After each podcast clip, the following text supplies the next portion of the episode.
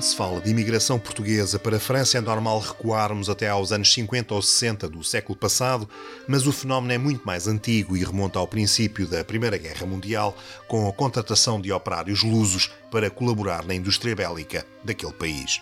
Nos anos 20, assinalou-se nova vaga de imigração portuguesa e no final da Guerra Civil de Espanha também encontramos alguns portugueses entre os republicanos, comunistas, anarquistas e outros que escaparam à vitória das forças de Francisco Franco. A maioria destes últimos ficou internada em campos criados para o efeito.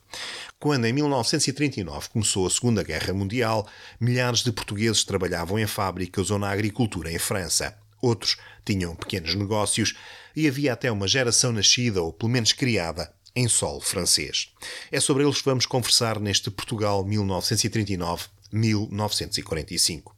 A historiadora e investigadora Cristina Clímaco, professora na Universidade de Paris, vai guiar-nos por histórias e destinos destes portugueses que só agora, aos poucos, vão sendo lembrados não só entre nós, mas também em França. Os portugueses vão-se alistar preferencialmente mais nos regimentos de marcha, menos na, na legião. E, e, a diferença é bastante significativa. Em fevereiro de 40 havia já cerca de mais de 400 portugueses que se tinham alistado nas duas formações e a maioria talvez 3, 3 quintos é, alista-se nos regimentos de marcha.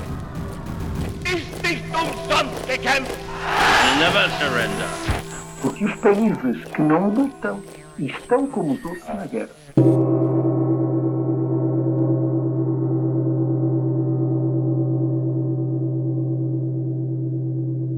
Cristina Clímaco tem investigado a história da comunidade portuguesa em França durante o período entre guerras e também durante a Segunda Guerra Mundial.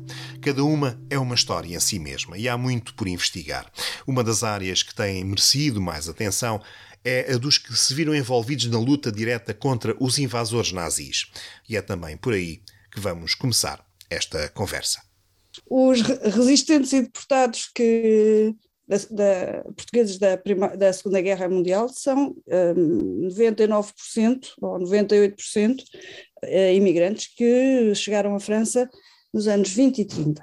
Uh, o início da colónia portuguesa em França uh, inicia-se uh, em 1916 com o acordo de mão de obra assinada entre Portugal e França, ou entre França e Portugal, no sentido de Portugal fornecer trabalhadores para, uh, para as fábricas francesas e para o trabalho na agricultura, dado que em França uma parte da população masculina tinha sido mobilizada, estava na frente e, portanto, era necessário assegurar uh, uh, o fabrico de material militar e, claro, a subsistência. Portanto, há a contratação de trabalhadores e é assim que começa a, a, colónia portuguesa e depois, no final da guerra, para a reconstrução.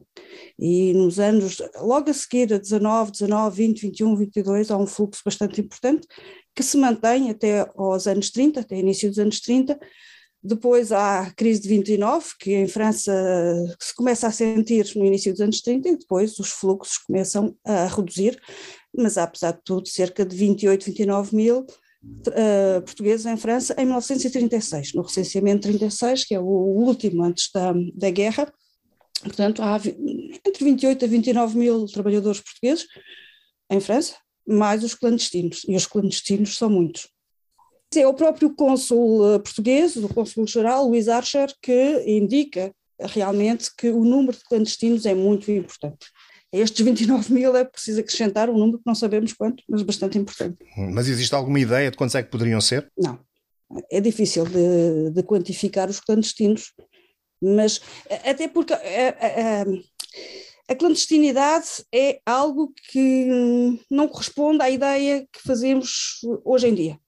Ou seja, um trabalhador que, que, que, estava uh, regularizado, que tinha a, a, carta de trabalho, o cartão de estadia, uh, se quando, quando era necessário renovar, portanto, o cartão, um, se não tivesse trabalho, se estivesse na, no desemprego, não lhe era renovado e, portanto, automaticamente caía na clandestinidade se não regressasse a Portugal, que era a maioria do, dos casos. Portanto, é, é, difícil de quantificar. Em 39 juntam-se a estes, a estes portugueses, uh, outros portugueses, nomeadamente um grupo relativamente grande, não sei exatamente quantos, mas que uh, estão a fugir uh, da Guerra Civil de Espanha e acabam por chegar à França. Sim, é, é um número, mas também é um número muito simbólico, porque não sabemos também qual é o número de refugiados portugueses da Guerra de Espanha. O primeiro recenseamento que há é em Gurs e indica em inícios de 1930 e de abril, não, de maio de 39, perdão, indica o número de 349. Ora, esses 349 são homens, porque as mulheres não eram internadas neste tipo de campo. As mulheres, e, mulheres crianças e, e, idosos iam para centros de acolhimento, portanto não, não, está, não estavam internados neste campo de, de Gurs. E estes portugueses, ou um grande número deles, acaba por ir parar a campos, podem-se chamar campos de concentração? Eu não gosto do nome de campos de concentração para a França, uh, exatamente para, para não confundir com os campos alemães.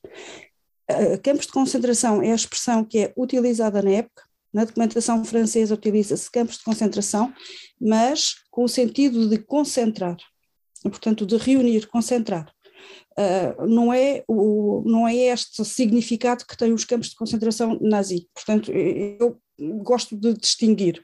Mesmo em França há uma certa polémica entre vários historiadores e, e, e não só uh, relativamente à utilização deste, deste termo, mas eu prefiro não, não o utilizar. Mas os portugueses seguiram, digamos, um percurso muito similar eh, como é dizer, era uma imigração, havia também uma imigração bastante importante em Espanha durante uh, o entreguerras, basta dizer que uh, os portugueses tornaram-se na primeira comunidade imigrante em Espanha após a, a, Primeira Guerra Mundial. Antes da Primeira Guerra Mundial são os franceses, após a Primeira Guerra Mundial são os, os portugueses.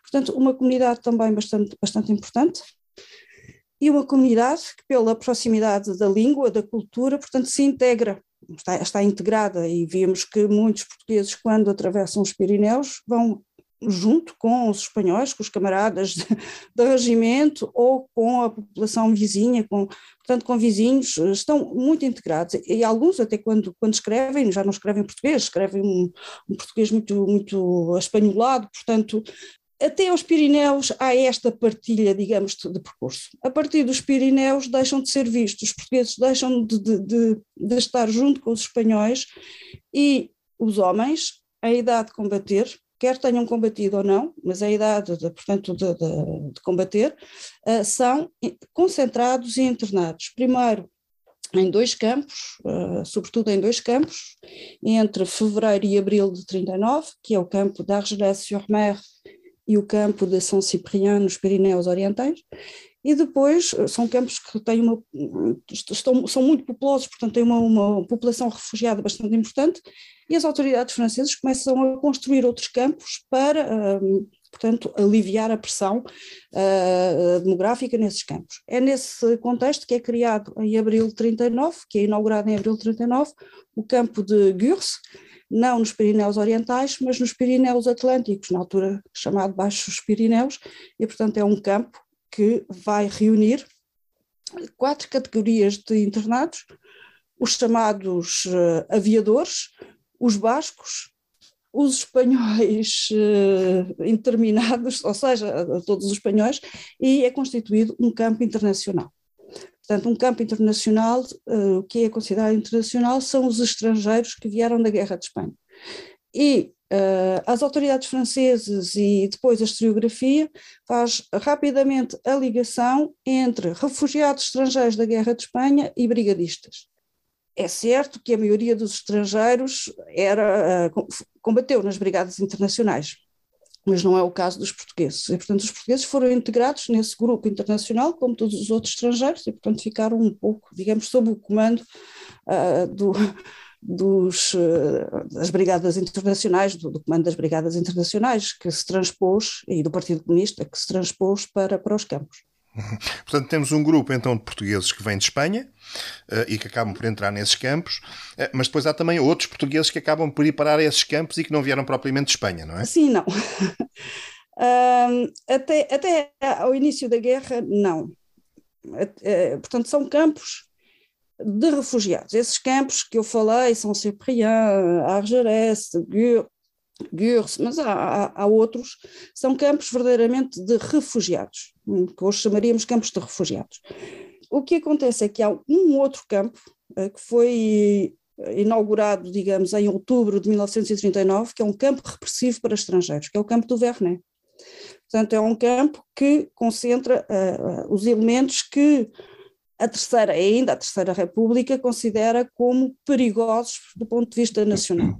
Comunistas, uh, anarquistas, uh, portanto, de várias, de várias tendências, e também o que vai acontecer é que também há estrangeiros, ah, nomeadamente portugueses, que cometeram um crime menor, menor ou maior, mas um crime, por exemplo, o roubo de galinha, o roubo de, de batatas, e que acabam por ser internados no, no Vernet à espera de serem depois repatriados para, para Portugal. Portanto, é a ideia de, de, dupla pena, se quiser, uma pena de prisão e no final da pena são enviados para o Vernet à espera que sejam uma, à espera de ser repatriado e por vezes não chegam a ser repatriados.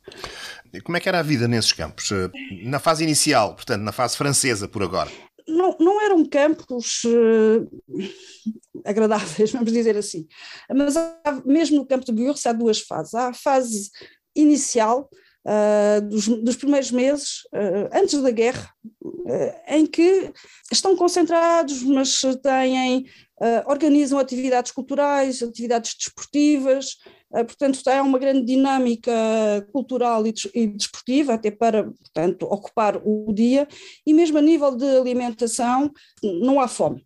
Ainda neste período não, não há fome. Há, não se pode dizer que a alimentação seja de primeira, de primeira qualidade, se calhar há, há, há, refugiados que comem melhor, outros que comem pior, uh, mas não há, não há fome. O que não, o que não acontece, ou deixa de acontecer, uh, com a entrada na guerra, portanto as condições passam deterioram-se bastante com a, com a, entrada na guerra. Há também, eh, bom, não vamos fazer a apologia dos campos e, e, dizer que tudo se passava muito bem, há também uma repressão, uma repressão muito, muito grande, nomeadamente eh, logo desde, desde o início a imprensa comunista não pode circular, há, há censura, há correspondência, portanto eh, só entram os jornais que, determinados jornais, pronto, que não tenham uma tendência política, política ou que tenham uma tendência de, mais conservadora. Um, e depois há a repressão que é exercida pelos próprios comunistas dentro do campo. Portanto, há, do, há duas repressões, se quiser. Há também interrogatórios, claro, há a identificação, a, a, França tenta identificar quem são, quem são os combatentes, criar listas, e depois há um, ainda uma outra repressão, vamos dizer assim, no sentido uh, a França quer realmente uh, despejar os campos, rapidamente. Uh, há uma grande pressão para que os refugiados espanhóis voltem para a Espanha e há uma grande pressão para que os estrangeiros se alistem na legião estrangeira. Ou então, a partir de 39, quando são criados os regimentos de marcha de voluntários estrangeiros. Portanto, nas duas formações há uma pressão muito grande por vezes esta pressão não é só pressão eh, de diálogo, é também uma pressão física há uh, refugiados que são agredidos, uh, mas não, nada que se compare, digamos, ao que vai acontecer depois com, com Vichy. E, e nesses grupos internacionais, uh, nesses regimentos internacionais, tem notícia de, da, da presença de portugueses? Nos regimentos de marcha? Sim, exato. Sim, sim. É, a diferença entre a Legião e estes regimentos de marcha de voluntários estrangeiros é a duração da, do compromisso, do contrato, se quiser. A Legião são contratos por cinco anos. Na, nos regimentos de marcha eram contratos eh, com a duração da guerra. Ninguém pensava na altura, em, em 39 ou 40, que a guerra iria durar exatamente o mesmo tempo que um contrato na Legião Estrangeira. Como é mais ágil, portanto, era apenas um, um, um contrato uh, que duraria o tempo da guerra, os portugueses vão se alistar preferencialmente nestes regimentos de marcha. Mais nos regimentos de marcha, menos na, na legião. E, e, a diferença é bastante significativa. Eu não tenho agora em mente os, os números, mas sei que em fevereiro de 40 havia já cerca de mais de 400 portugueses que se tinham alistado nas duas formações e a maioria, talvez 3, 3 quintos, é, alista-se nos regimentos de marcha. Portanto, isso são portugueses que estavam nestes campos, é também de fora? tanto na Legião como nos regimentos, vão-se alistar os refugiados da Guerra de Espanha, porque há uma, uma pressão enorme, como eu disse, das autoridades francesas para se alistarem, e há também os alistamentos dos imigrantes, dos jovens imigrantes, que é, alguns nasceram já em França, outros chegaram à França bastante pequenos. Uns que se naturalizaram são obrigados a cumprir o serviço militar obrigatório, vão combater nos regimentos franceses. Quem não tinha nacionalidade francesa é que, se, eh, é que vai combater voluntariamente, mas um voluntário também bastante forçado.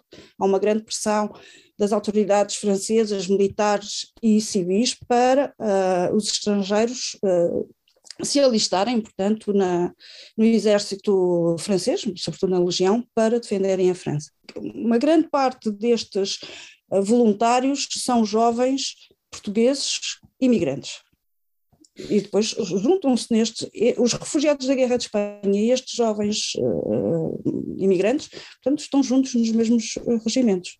Voltaremos certamente a falar deles um pouco mais à frente. Agora vamos regressar aos campos. Eh, tínhamos eh, falado ainda há pouco eh, que há, digamos, duas fases. Uma primeira fase com os franceses e depois há uma fase após a invasão alemã em que alguns, alguns ficarão sob, sob ordens de Vichy, outros se calhar diretamente sob ordem dos alemães, pelo menos um pouco mais tarde. Como é que as coisas aconteceram a partir daí? Com a invasão alemã, a França é dividida na zona livre e na zona ocupada quer na zona livre, quer na zona ocupada, nestes primeiros tempos, na primeira fase da ocupação, a, a, Alemanha não controla os campos. Os campos são administrados, mesmo na zona ocupada, os campos são administrados por uma administração francesa, à exceção do campo de Compiègne. Compiègne é um campo, uh, é um campo alemão, é gerido uh, na sua totalidade pelos alemães. Portanto, Compiègne, digamos, é o campo de onde partem os deportados depois para os campos de concentração é o único campo que é administrado diretamente pelos alemães. Os outros campos são administrados pelos franceses. Claro que, digamos, o, o, grau de interação é que não é o mesmo. Na zona livre ou na zona sul uh, há uma administração uh, de Vichy que tem maior autonomia que no caso dos campos da zona, da zona norte, da zona ocupada. Mas a vida mudou nessa altura? A vida mudou, como mudou também para os franceses. Ou seja, as condições são muito, são, são muito duras. Eh, portanto, a, a, Alemanha, desde o primeiro dia da invasão, desde os primeiros, as primeiras semanas, vai um, eh, pôr, digamos, a economia francesa ao serviço do esforço de guerra alemão, logo no, logo no início. Portanto, começa a recrutar trabalhadores voluntários, os primeiros são trabalhadores voluntários, um, para o trabalho na Alemanha, mas também sob uma forma uh, coerciva. É? Portanto, muitas vezes de, de, propaganda, mas uma propaganda uh, de modo a, a, seduzir, mas que muitas vezes não corresponde à verdade. Portanto, e aliás, há uma dada altura há mesmo uma intervenção das autoridades alemãs para moderar, digamos, essa, esse discurso de propaganda dos, das condições de trabalho na, na Alemanha. Portanto, desde o início há esse, essa, começa a haver, nomeadamente, o desmantelamento das fábricas francesas para criar um desemprego artificial, de modo a que esses desempregados uh, acabem por irem trabalhar para a Alemanha como voluntários. Portanto, há, logo no início, logo no, nos, nas primeiras semanas, os primeiros trabalhadores voluntários são os imigrantes, porque portugueses, mas não só, que são os primeiros a sofrer exatamente com, com, o desemprego. Quando há um desemprego, depois há uma, digamos, uma, uma escolha de, da prioridade para o cidadão nacional. Portanto, são os primeiros a serem atingidos. Daí esse, esse, esse, esse esses primeiros trabalhadores serem, serem imigrantes. Mas há, logo de início, logo no verão de 40, começa a haver essa transformação, digamos, mesmo a nível da, da economia, para a pôr, da economia francesa, para pôr ao serviço da, do esforço de guerra alemão. Portanto, aí já há muitos portugueses, então, eh, imigrantes em França, vão acabar imigrados na Alemanha. Começam logo como, como, como voluntários.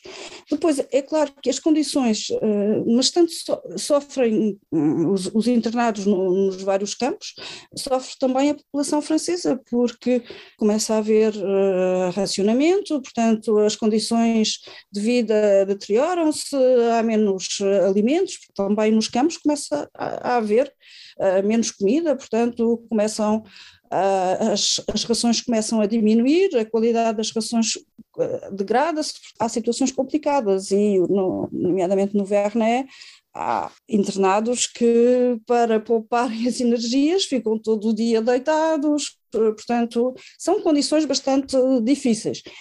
Mas, mais uma vez, mesmo no Vernet, nada que se assemelhe aos campos nazis. A, a, certa altura, há eh, mesmo grupos de portugueses que preferem regressar a, a, a Portugal, sabendo que, que, que, irão ser presos, do que continuar nas condições em questão, não é? Sim, há um regresso, pouco a pouco, ou seja, explicar um pouco o percurso. São, sobretudo, um pequeno grupo de, de comunistas, mantém-se em França, mantém-se nos campos e que recusa trabalhar no esforço de guerra, recusa colaborar no, no esforço de guerra. Portanto, no âmbito do Pacto Germano-Soviético, portanto, eh, recusa eh, todo, todo, todo esforço que eh, possa contribuir para o esforço de guerra e há, digamos, uma separação entre anarquistas e uh, comunistas. Os anarquistas acabam por participar nesse esforço de guerra, nomeadamente integrando uma companhia de trabalhadores estrangeiros, uh, em, em fevereiro de, de, de 40, portanto, antes da, antes da, da invasão alemã, e uh, acabam por, por trabalhar na, na, frente de guerra, mas os comunistas recusam e mantêm-se uh, em Gurs. Portanto, uh, o que acontece é que nas vésperas da invasão alemã, esse grupo, aliás, é, é, não é só o grupo português, mas é o, os últimos internacionais que ainda se mantêm em Gurs, uh, quase com as tropas alemãs a entrarem no campo e são evacuados pelo, pelo chefe do campo, pelo, por, um, por um francês, por um oficial francês que, que, que era diretor do campo, são evacuados para um outro campo que acaba por ser uh, o campo onde já estiveram, em Argelès-sur-Mer, e não, não, caem nas mãos do, dos alemães, são evacuados. E a partir de, de começa a haver o repatriamento desses, desse grupo de comunistas. Tentando ser uh, sintética, há uma parte desse grupo que acaba por pedir o repatriamento logo em março, março, março abril, fevereiro, março, abril de 41 é gente como o, o Mário Batista, o Mário Batista, o irmão, o Manuel Batista dos Reis uh, e uma série, o Rock Júnior, nomeadamente, e portanto toda, há um grupo que uh, prefere regressar, que acaba por regressar a Portugal. Há um outro, um pequeno, um pequeno grupo de, de, comunistas que se mantém em, em Argerès, que vai participar numa, numa revolta uh, uh, que se dá em Argelès em, em, março de 41 e acaba por ser transferido para, para o Vernet. E acaba, alguns acabam por uh, pedir o repatriamento, dadas as condições, as condições de, de, do internamento, as condições do internamento e a falta de soluções. É um internamento que se vai mantendo, portanto, não, não há, digamos, uma ideia de quando é que eu vou sair daqui. Portanto, é, eu penso que é uma, uma situação extremamente complexa para quem está internado sem saber quanto tempo mais é que ficará internado. Quem é condenado tem uma pena, sabe que ao fim da pena, eh, seja ela longa ou não, vai sair é gente que não sabe, não, não, foram condenados, portanto, é gente que está internada administrativamente e que não sabe quando é que irá sair. E, portanto, possivelmente, devido às condições de, de, de internamento e às condições psicológicas, esse grupo acaba, quase todo acaba por ser repatriado. No caso do, dos anarquistas que deixámos uh, em junho de, de, de 40 na, na zona de guerra, o que acontece é que, um, face à, à, invasão alemã um, e ao estado de espírito da, dessa companhia de trabalhadores, a própria autoridade militar uh, tinha decidido, e foi a sorte deles, uh, de retirar essa companhia do teatro de guerra, da zona de guerra. Uns dias antes, foi uma coisa impressionante. E, portanto, retirou-a para a retaguarda salvo que, entretanto, se dá um, a invasão alemã e, portanto, essa companhia, esses trabalhadores ficam muito dispersos, dispersam-se. Vemos, por, por, exemplo, o Reboredo, que acaba uh, por se juntar à esposa que está num departamento do Sul, já não me lembro exatamente qual é o departamento, mas é um departamento ali próximo de Marselha, temos uh, alguns que acabam por uh, regressar a Gurs e há outros que estão um pouco dispersos, mas pouco a pouco, quer seja a partir de Gurs, quer seja a partir de várias zonas de França, começam a, a voltar a Portugal. E, e, começam a voltar ou pedem o repatriamento e seguem um percurso uh, comum, ou seja, de repatriado até à fronteira espanhola, da fronteira espanhola uma nova guia Portanto, uh, vão ao consulado, uma nova guia para, até à fronteira portuguesa, chegam à fronteira portuguesa, são presos. Hum, é a diretiva da, da PVDE é de prender, portanto, todos os que chegam nessas condições, portanto, são presos para averiguações, alguns estão libertados, depois não se sabe muito bem eh, qual é o critério, alguns são imediatamente, passam uns dias na prisão e são libertados, outros são entregues à, autoridade militar porque não tinham cumprido o, o, o serviço militar, outros ficam dois, três anos presos em Peniche, e depois são amnistiados em 43, e outros vão para o Tarrafal, claro, imediatamente. O Robredo e todos os, de quem eu falei há pouco, dos comunistas, o Mário, o Batista dos Reis, o irmão, o, o Roque Júnior, vão todos imediatamente para, para o Tarrafal. E mesmo o, o Robredo, que chegou, que foi repatriado noutras circunstâncias, o, o Francisco Martins, que é o, o genro, a mesma coisa, uma série de, de, de anarquistas também que que, que, foram repatriados em diversas ocasiões, em circunstâncias muito, muito diferentes, eh, acabam por ser presos. E quando não são presos na fronteira, são presos um pouco mais tarde uh, no interior de, de, Portugal. E, aliás, não sei se se lembra do circo, pelo menos na minha infância, o Circo Cardinali era um, o nome do circo, não é? E temos três, eh, três dos irmãos Cardinali que estiveram na Guerra de Espanha, que estiveram nos campos e que depois também regressam nestas condições ainda é um circo bastante conhecido, é um dos maiores circos portugueses ainda. Os portugueses que ficaram para trás e que não, não entram nesse, nesse esquema de repatriamento, vários acabam por ser apanhados na malha uh, alemã, por assim dizer, e acabam em campos de concentração alemães. Sim, nomeadamente três portugueses que são considerados logo classificados como vermelhos, logo em, em 40, logo no verão de 40, em agosto de 40, são três portugueses, aliás, três portugueses desta companhia de trabalhadores, uh, que nesta, no, no, recuo para a retaguarda, não sei como é que eles foram parar ao campo, a um campo perto de Angoulême, o campo des Ariés, e em agosto de, de 1940 foram deportados uh, no, no célebre comboio dos 927, que é o primeiro comboio de, de deportação que partiu de, de, França e é um comboio que vermelhos espanhóis. Portanto, e os nossos três portugueses vão integrados porque, exatamente por esta similitude de, de língua, de, de, de, cultura, portanto,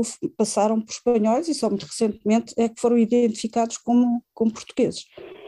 Foram, são os primeiros, foram os primeiros deportados um, e são os primeiros também a, a falecer no, no, campo de, de com outros, uh, com outros portugueses, também certamente refugiados da Guerra de Espanha, que se alistaram nos regimentos ou na, na legião e que em junho, mais junho de 40 foram feitos prisioneiros de guerra e depois eh, partiram, claro, depois de estarem enterrados no, no Stalag, foram identificados como, como, como, eh, como vermelhos, os vermelhos espanhóis, e portanto foram também transferidos para Gusen e acabam por, por falecer também em Gusen.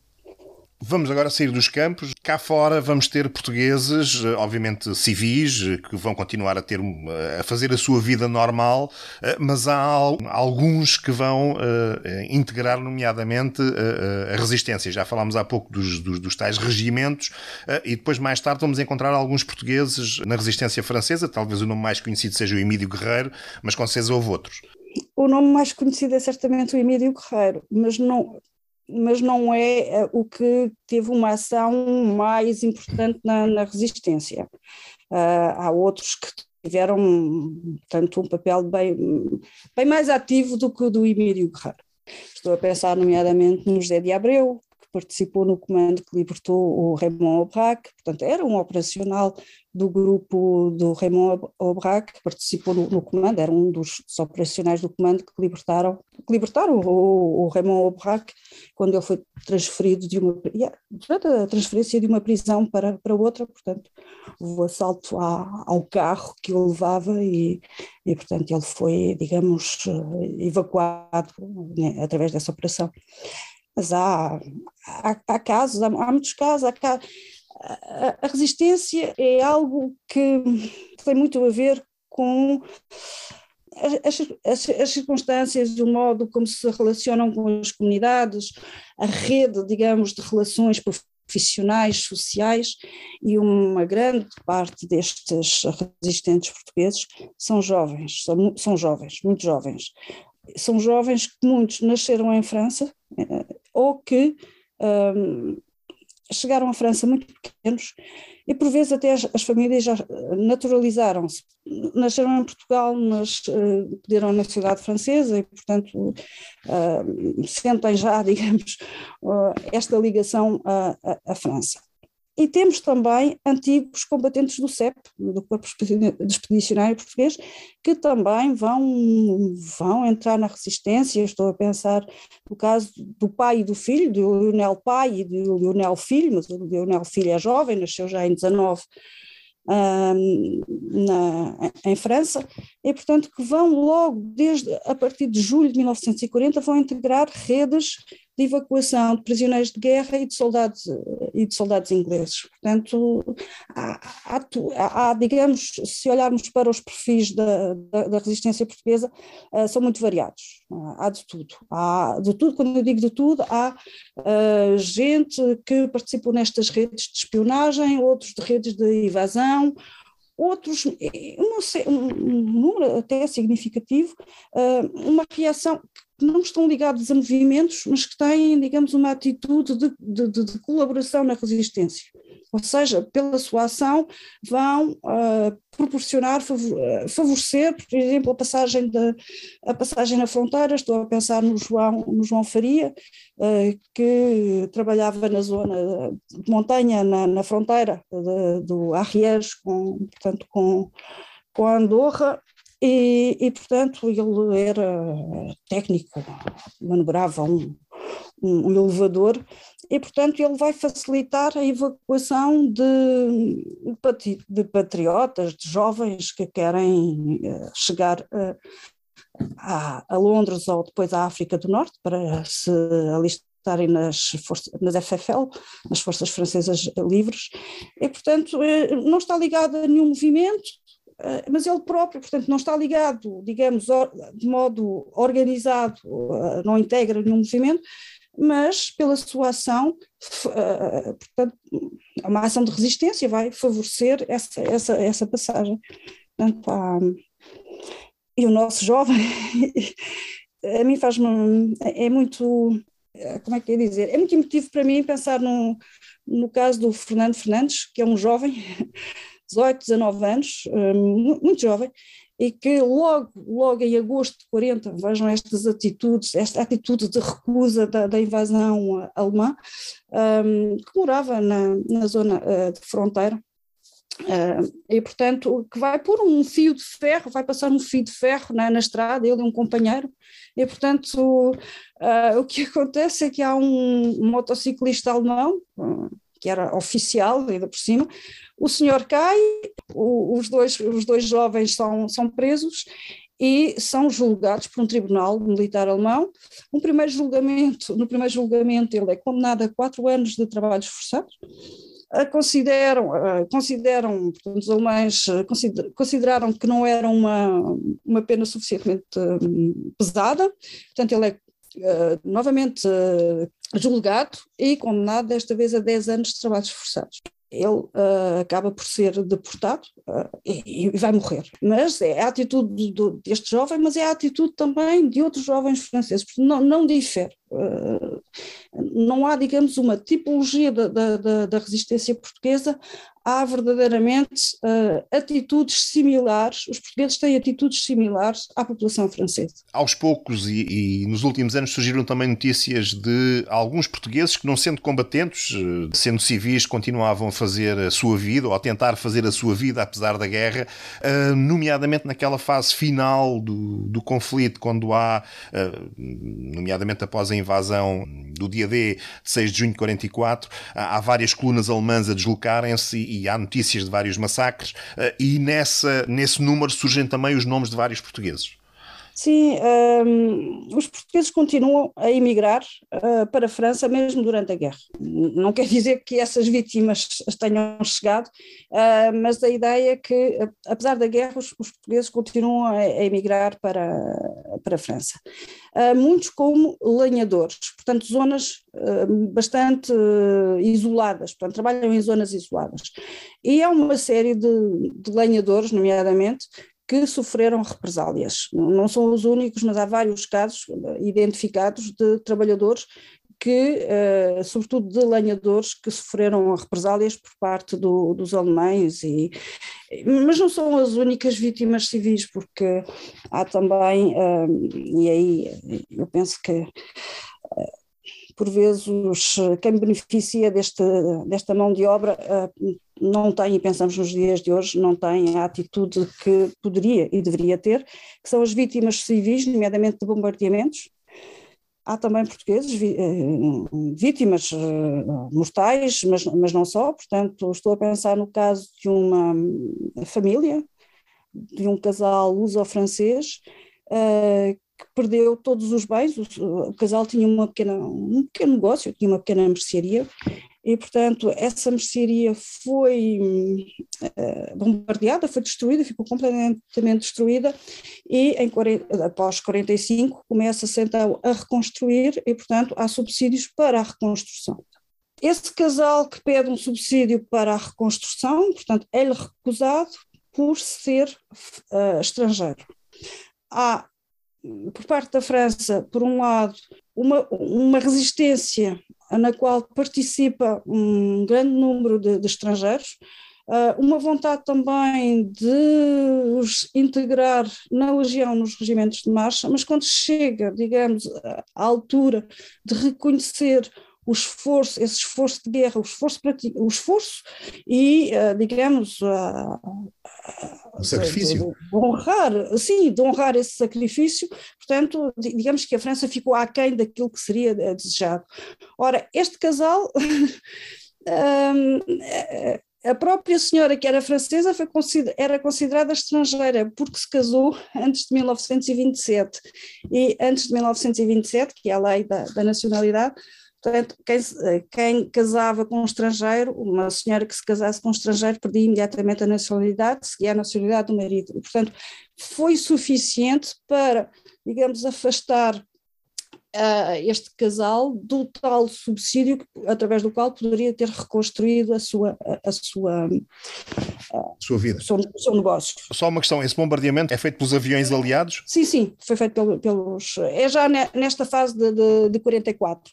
Uh, portanto, uh, mas, mas temos outros, outros exemplos uh, deste reconhecimento e desta memória da, da, resistência estrangeira que fica, digamos, um pouco um, escondida nestes anos que seguem à, à, ao final da guerra. Portanto, é daí o facto de pouco se ter falado, mesmo em França, de, ter falado, de pouco se ter falado na participação uh, dos estrangeiros e ainda menos na participação dos portugueses. Portanto, a, participação dos portugueses, quer na resistência ou quer na, deportação, uh, é, é, um tema que saiu completamente, digamos, da, da, da memória. E, portanto, é, é a altura de recuperar. e não é só a, a deportação e a resistência, é também a própria imigração, a primeira fase de imigração, quando se fala de imigração para a França. Pensa-se muito nos anos 60, aliás, é sempre, e todo, tudo o que se lê são os anos 60, e a primeira fase foi completamente esquecida, e, e não podemos dizer que o início da, da imigração portuguesa em França seja os anos 60 foi a partir da Primeira Guerra Mundial, do final da Primeira Guerra Mundial. Portanto, há também essa memória que é necessário recuperar. Agradeço a disponibilidade de Cristina Clímaco para esta conversa. Antes de fecharmos esta edição do Portugal 1939-1945, vamos viajar até às últimas semanas da guerra para conhecer o destino de quatro portugueses que estavam a trabalhar em França. A sua história está contida num protesto português enviado às autoridades alemãs em Lisboa e que se pode encontrar nos arquivos do Ministério dos Negócios Estrangeiros. E passo a citar. O Ministério dos Negócios Estrangeiros apresenta os seus atenciosos cumprimentos à alegação da Alemanha e tem a honra de lhe comunicar que as competentes autoridades administrativas francesas informaram oportunamente o Consulado de Portugal em Toulouse de que, no dia 28 de junho de 1944, uma coluna alemã atravessara o território da comuna de Saint-André de Alaz, no departamento da Dordogne, e ao chegar ao lugar de Campazio, alguns dos militares que a compunham obrigaram três portugueses a acompanhá-los a um bosque das vizinhanças. Pouco depois, os habitantes ouviram tiros que vinham daquela direção e, quando houve de novo suficiente tranquilidade para a população poder sair dos locais onde se tinha refugiado, encontraram-se os cadáveres desses três portugueses, cuja identidade é a seguinte. Norberto Coelho, nascido em Vila Facaia, Leiria, a 1 de junho de 1906, João Fernandes de Barros, nascido em Cabaços, Viana do Castelo, a 26 de abril de 1901, e Manuel das Neves, nascido em São Simeão de Litem, Leiria, a 26 de abril de 1905. O português Manuel Pereira, nascido em Braga a 7 de março de 1896, parece também ter morrido dois dias antes, em circunstâncias mais ou menos semelhantes, por ocasião da passagem de uma coluna alemã outra, ou talvez a mesma, já anteriormente mencionada, na referida povoação de André de Alás. Ao transmitir a alegação da Alemanha as informações que precedem e que foram confirmadas e até ampliadas por outras de origem particular, o Ministério dos Negócios Estrangeiros protesta formalmente contra as violências de que foram vítimas quatro dos seus nacionais, reservando-se desde já o direito de pedir por elas justa e adequada indemnização. Lisboa, 28 de fevereiro de 1945. Fim de citação. Continuo a procurar quem tenha histórias e memórias familiares ou pessoais relacionadas com Portugal e a Segunda Guerra Mundial. Pode enviar um e-mail para 1939portugal1945@gmail.com ou entrar no site Portugal 1939 1945org e ir à página de contactos. O aspecto gráfico do podcast foi desenhado pela Joana Macedo. A música que ouviu chama-se Parisian e é de Kevin MacLeod. Podem encontrar este tema e outros no site filmmusic.io. Obrigado por acompanharem o podcast e pela divulgação que têm feito nas redes sociais e não só. Espero que nos continuem a escutar.